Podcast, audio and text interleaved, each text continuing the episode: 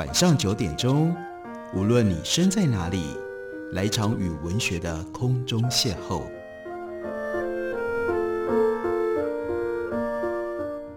杨照谈书，邀您一同遨游文学世界，认识古今中外的经典之作。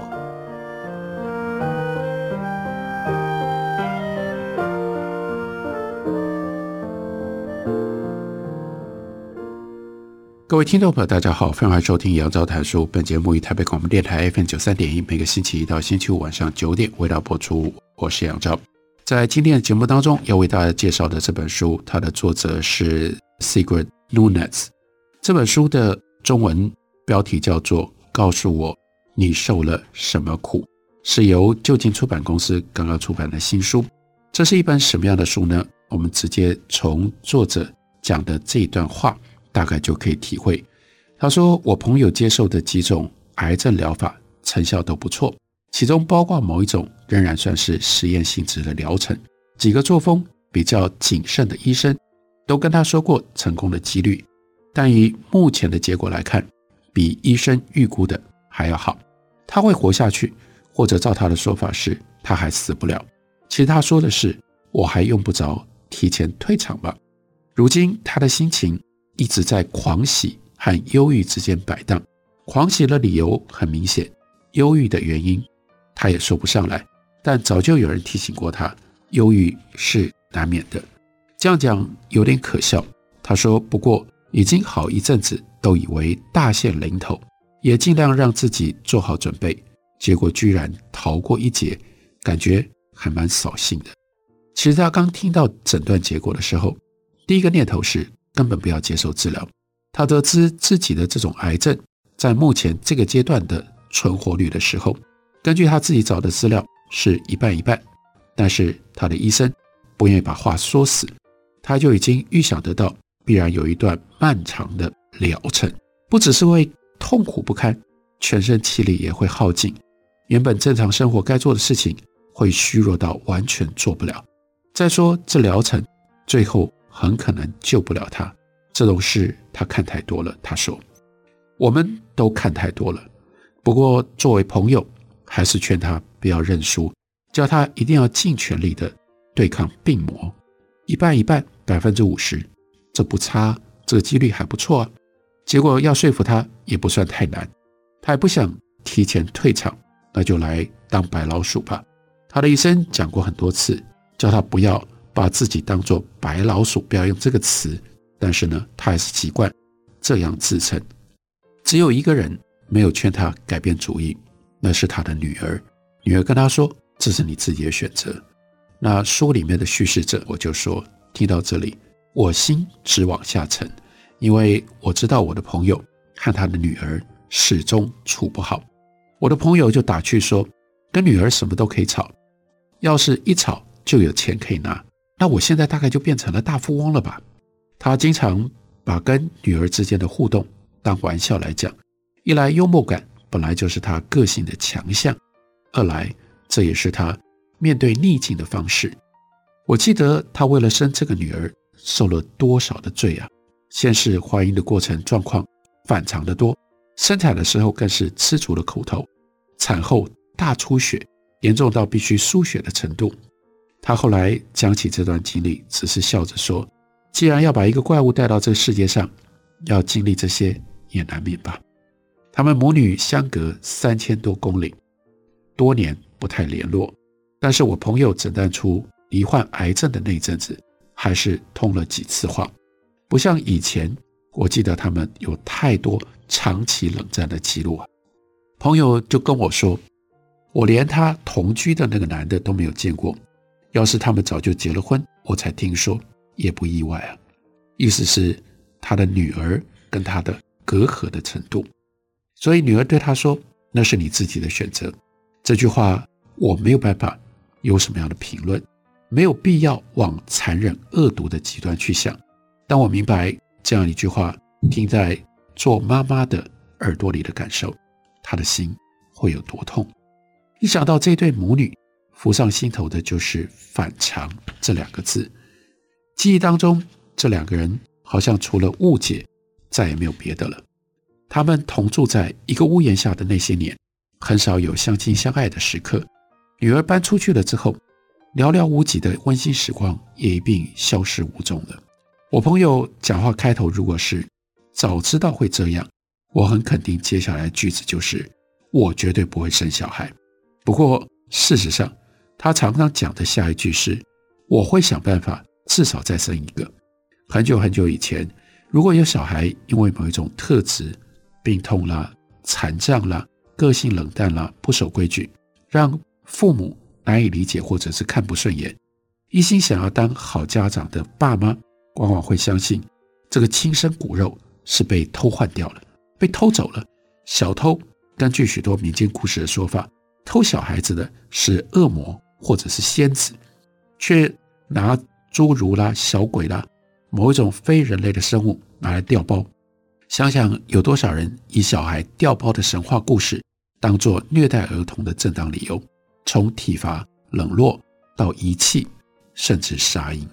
但要说我朋友的女儿可能是出生的时候不小心抱错的结果，这没办法成立，因为她和妈妈一样有一双漂亮的蓝眼睛，连环绕着瞳孔的那圈金边都如出一辙，同样的瓜子脸，同样的 O 型腿，甚至说话的声音让人难以分辨。但我记得听我的朋友不止一次说过，要是我们活在 Dark Age 黑暗时代。也就是中世纪还相信所有的这些神话、这些童话故事跟传说的话，他一定会说这个孩子是被调包的。真的要再问下去，那就会得来一声恼怒的长叹。他就是觉得这个女儿不像是自己亲生的。每次听到这句，当然作为他的朋友，心里为之一凛。每回听他说早知道会这样，就想办法再生一个。我也是心里面一震，但我想我懂他的心情。如果他还有另外一个小孩，如果他真的和那个小孩感情比较好，不就可以证明他跟他的女儿之间搞成这样，不完全是他的错？我了解，或者说，我尽力去理解这样的心情。这个朋友还一口咬定，如果他当年生的不是女儿，而是儿子，一切就会不一样了。意思是一定会更好。在二十世纪有一本知名的小说。那是《The Good Soldiers: A Tale of Passion》，那是这样开头的。我从没听过这么悲伤的故事。每回听到人家聊起自己的生活难题，尤其是家庭不和睦的时候，我就常常想起这句话。我朋友的故事里，孩子当然是有爸爸的，或者说关于爸爸的往事。朋友跟这个男生高中几年在同一个交友圈，最后在。男生入伍当兵之前，短暂交往了一阵子。这个男生打完仗回来，两个人尝试重续前缘，但是没有能够成功。我的朋友坦诚，女儿就是他们分手前上床的结果。我们都知道走不下去了，他说，但我们都没生对方的气。再说，我也不知道接下来什么时候才会有跟男人上床的机会，所以我坚持要做最后一次，是我。朋友说，他从来没有。结婚的念头，他并不爱那个男的，不但从来没有爱过他，也不希望他出现在往后的生活里。他们之间除了能够一起缅怀高中的岁月之外，完全没有共同的兴趣。她发现怀孕了之后，跟男人说了，但也讲得很清楚，她对男人一无所求。我的朋友家境本来就不错，而且爸妈在知道她的情况之后，竟然是喜多于怒。她的爸妈。也只有她这样的一个女儿，一直遗憾这辈子只有这么一个独生女。不管基于任何的原因，马上就有外孙可以抱，都是可喜可贺的事情。至于她的男友，在打完仗之后回来陷入茫然，对什么都没有把握。只有一件事情是肯定的，他还没有准备好要当爸爸。我的朋友也没把他算在未来的规划当中，正中下怀。反正这个男人一直想要离开老家。找个地方开始新生活，所以呢，他没有等到小孩生出来就走了。就这样，双方十年来从来没有联络。最后再听到消息是这个男人的死讯。他跟他的太太有一天开车到乡间，撞见一栋屋子的二楼着火了。根据他太太后来的解释，他当时听见二楼传出尖叫声，就冲进屋跑上楼，却不敌高温跟烟，当场心跳停止。消防员不久之后赶来，但是没有能够救活他。但是最悲惨的是，他听到了二楼有尖叫声，他太太没有听到。事后证明，屋子失火的时候，里面根本没有人。所以我的朋友就后悔说：“我实在不应该跟我女儿讲这一段，早知道我应该从头到尾就假装根本不知道他爸爸是谁。”在做妈妈的眼中，这个父亲根本不值一提。加上这么多年过去，他已经等于不存在。但是对于女儿来说，生命当中少了父亲。只是把父亲的身影，让他在心里面放得更大。父亲的死，更让他变成了无比巨大的存在。对于女儿来说，父亲何等英俊潇洒，因为有高中毕业纪念册的照片为证。女儿就经常对母亲放冷箭，说：“他那么帅，应该跟更更更漂亮的人交往才对啊。”这句是杀伤力比较大的一个例子。父亲曾经出入沙场，因为去打过仗，既勇敢又浪漫。还有，父亲是愿意舍己的英雄，为了救陌生人，就这样冲进到失火的房屋。这样的男人，他不应该会随便抛下他的亲生骨肉。然而，女儿却从来没见过父亲一面，没有跟他说过半句话。所以，这是谁的错？我的朋友就说，他某一天在清理女儿的衣柜，发现一堆。女儿偷偷写给父亲的信，让他心都碎了。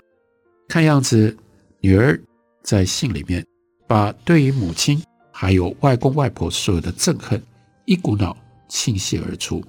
她在信里面说：“我知道他们根本没给过你机会。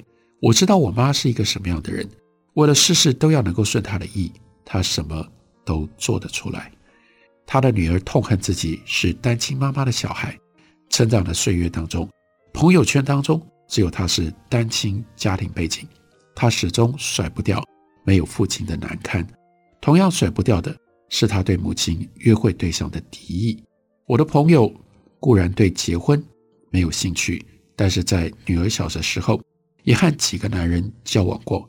只是女儿对每个男人都是极尽无理之能事。要说他帮忙赶跑了其中的几个，也不为过。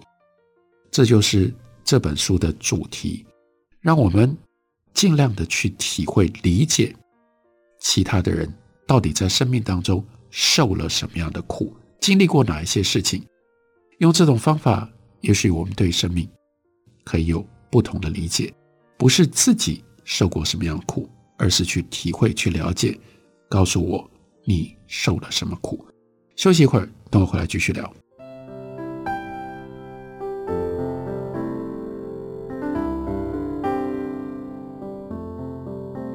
听见台北的声音，拥有颗热情的心，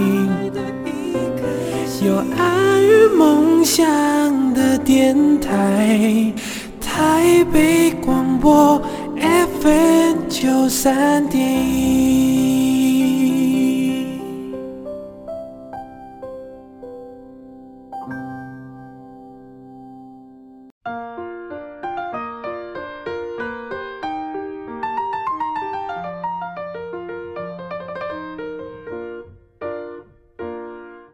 感谢您继续收听杨照谈书。本节目以台北广播电台 FM 九三点一，每个星期一到星期五晚上九点，回到播出到九点半。今天为大家介绍的这本书，它的作者是 Nunes。这本书的原来英文的书名叫做 What Are You Going Through？中文翻译成为告诉我你受了什么苦。在这本书里面，关于人会经历的痛苦有两个重点，一个是身为女人必须要经历什么。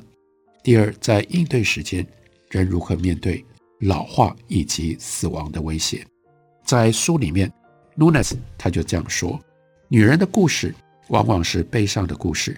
很多年过六十的人经常会想到变老这件事。然后在他的笔下有一个 A 女，她也不例外。同时，她也常常回想过去有一段时间，老似乎是非常遥远的事情，像是一种可以选择的方案，而不是自然的法则。这个 A 女，她大学毕业了之后搬到大城市，那时候的她并不积极于找丈夫，连稳定交往的男友她也不考虑。她喜欢的是和几个不一样的男人约会。由于她长得漂亮、爱玩又不特别挑，这样的目标并不难达成。当然，这种脚踏多条船的日子不会长久，也理应不应该长久。老实说，也就很快感觉到腻了。他幻想过，等时间到了，他终究会跟那个命定的对象定下来。只是在那遥远的未来还没有来到之前，他偶尔会碰巧看到某一种夫妻，某一个年纪比较大的女人，身边是一个怪老头，驼背圆肩，所剩无几的凌乱的白发，皮带不系在腰间，而是高高的系到了胸前。看到了这一幕，他就会渴盼起那个在遥远的某一天出现。跟他相守一生的老男人，照他的想法，那个男人纵使青春不在，仍然具备某一些重要的特质。首先，他要多年耕耘，事业有成，后半辈子生活无虞，还有一副好心肠。虽然年老体弱，风骨犹存，当然脑袋也很清楚。他们两个人会一起过着低调，但是却精彩的生活，活得充实而优雅。他是这样想的。一起去听音乐会，去看舞台剧，去看电影，也一起出国旅行，但绝对不参加那种恐怖的退休人士旅游团。拜托拜托，他们两个人尽管已经过了干柴烈火之年，在遍游国外城市、异乡山水之际，凡是见到他们的人，都看得出来，他们仍然是卿卿我我的一对佳偶。他自己也会有同感。一年年过去，老人的影像。在他的眼中越来越清晰，仿如这个人一步一步地走向自己。然而又过了好一阵子，老人却仿佛倒着走，影像慢慢越来越模糊。如今他才突然之间发现，自己面对的老年和从前想象的不一样了。有一个不肯放过他的疑问，在脑中回荡着，像是出自于一首老歌，或者是从前上学的时候非背不可的诗。那个老人在哪里？哦，那个善良亲切的老太太在哪里？有谁能够行行好告诉她呢？就是这种女人的故事。然后呢，接下来第二个故事是 B 女的故事。她的背景是在意大利的翁布利亚。某一年夏天，B 女在翁布利亚租了一栋老农舍。每天早晨趁着气温还不太热，她会去附近的几座小山丘跑步，也总会在同一个丘顶。有一个中世纪瞭望塔遗迹附近，看到路旁停着同一辆车，车主是一个老人，拄着拐杖，站在不远的地方。老人呢，有一只黄金猎犬，每次看到 B 女靠近，就会暴冲过来，朝着她狂吠。每次到这个时候，始终记不得他是谁的老人，就会喊着：“小姐啊，小姐啊，你怕狗吗？”当然是用意大利文喊的的。B 女每一次就会请老人放心说：“哦，不会，我不怕狗。”头几天的早晨，她一方面是出于礼貌，二方面也想到老人也许是希望有人关注，所以就停下来和老人聊一聊。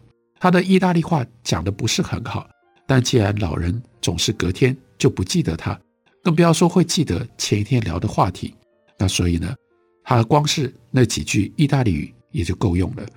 他从两个人的对话当中逐渐拼凑起来，老人算是退休工人，他这辈子都没有离开过这片山丘。老人的祖先是农夫，曾经在这一区某一座城堡管辖的土地上耕种。他始终不知道老人为什么总是开车来这个特定的地方遛狗。老人十分的虚弱，就算小心慢慢走，走不了几步。也就得要停一停。有一天，空气比往常滞闷的很多。女人脱下了惯常穿在运动内衣外面的长袖衬衫，把它系在腰间。古老的瞭望塔逐渐映入眼帘，狗儿跑来朝着她吠。然后呢，老人又在问她：“你怕不怕狗啊？怕不怕狗啊？”但是当他朝向老人走去的时候，觉得有什么东西不太对劲。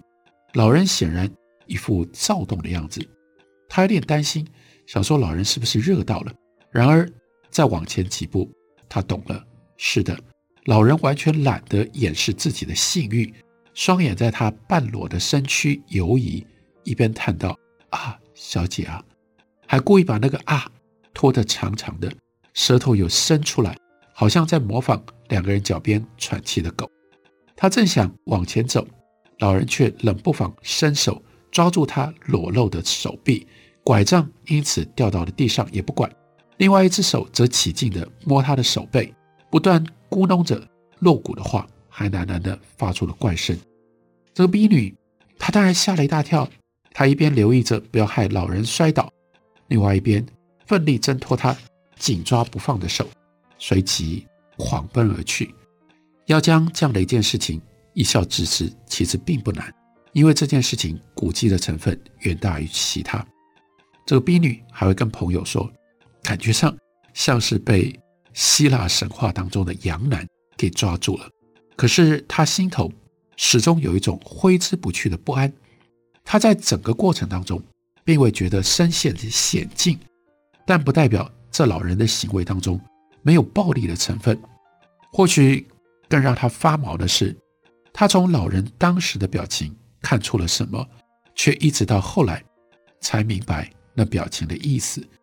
这老不休非但不觉可耻，反而为自己的兴致感觉到沾沾自喜。这个男人即使上了年纪，有些驼了。还是比这个女人高一点点，而且不管他的身子多么样虚弱，他的块头还蛮大的。不难想象，从前他的体格一定很健壮，更不难想象一个精虫冲脑又具有伤害力的年轻小伙子，绝对有能力抓住一个在人迹罕至之地巧遇的女人，而女人肯定无路可逃。他们之前见过那么多次，老人都不记得。很难说他会不会记得这次的相遇，但无论如何，在那一天早上之后，女人再也没有停下来跟老人说话。不过每一次遇见老人，她都会冒出同样的念头：看看这男的，至少八十多岁了吧，没有记忆，双腿无力，气若游丝。然而，只要看到女性的肉体，那么样一眼，就可能让他的世界天旋地转。当然，以他的年纪。想必已经有好一阵子有心无力，不过他还是想要，他仍然有性欲，哪怕冒着跌倒、摔断髋骨的风险，有多少老人很可能就因为这一摔，生命就画下了句点。他还是得要趁机摸上一把那浑浊双眼当中的野性，那喘息声，那喉间所发出的怪声，仿佛在这一片阴着晨曦的古老青绿的山间。他遇到的不是人类，而是某一种无法控制的力量。接下来，Nunes 在书中引用了 Ingrid Bachman 他的自传小说当中的一段话，这里面讲到了一个女人，她以前不许，今后也不让自己怀抱的唯一希望就是，倘若近三十年内她都找不到男人，这男人仅仅对她意义非凡，已然不可或缺。这个男人健壮挺拔。为他带来他等待已久的米衣。这个男人是真正的男子汉，不离经叛道，不畏畏缩缩，不像满街都是的那种粘人精。假如这样的人他一个都找不到，那就代表这种男人根本不存在。只要这种好男人不存在，大家就只好再和睦相处一阵子，要不然还能怎么样呢？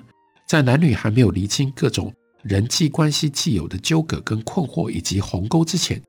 最好还是保持距离，不要有牵扯。或许哪一天会出现别的机缘，强而有力，神秘不凡。但也只有那个时候，世间男女才愿意再次为之臣服。这是将近半个世纪之前，Ingrid Bachmann 在他的自传小说当中写下的这些字。那从那个时候到现在，男女之间只是更加壁垒分明，纠葛更深。困惑更深，鸿沟也更深了。就像在美国的政治地图上，各州分成了支持共和党跟支持民主党的红蓝两种不一样的颜色，哪有办法和睦相处呢？工地有一个工人后退的时候不小心撞到人行道上的一个女人，工人马上说对不起，但是呢，女人朝他吼了一些我听不清楚的话，工人就回说我都说对不起了，女人就对他比了中指，继续往前走，他就在女人背后大吼我跟你道歉了，女人头也没回，只拉开嗓门喊妈的，来不及了，好啊。男人也大喊：“那我收回啊！妈的，我才不道歉！真的好惨。”另外，他也记录了巴克曼的短篇小说《通往湖的三条路》，收在一九七二年出版的同名小说集当中。那是巴赫曼他死于火灾烧伤的前一年。书里面收了五篇小说，有五个女人的故事，每个人都为某一种形式的情绪风暴所困扰着。每一个人都对于自己在父权社会当中的位置深感到受困、孤立、焦虑，还有迷惘，挣扎的想要找到一种语言来表达自己所受的种种的煎熬。其实这一段话在相当程度上也就反映了 Nunez 他为什么要写这样一本书。他的这一本书写到了很多不一样的女人，另外贯穿。这些女人的命运以及她们的思考，是对于时间、对于老化、对于即将要到来的死亡的种种感受以及思考，还用这种方法去探索，在我们今天这样的一个时代，在这样的环境当中，身为女人，身为意识到自己终将老去的女人，到底所代表的是什么样的意义？我们该如何看待？该如何探索？这本书。中文书名叫做《告诉我你受了什么苦》，就近出版公司刚刚出版的新书，介绍给大家，推荐给大家。感谢你的收听，明天同一时间我们再会。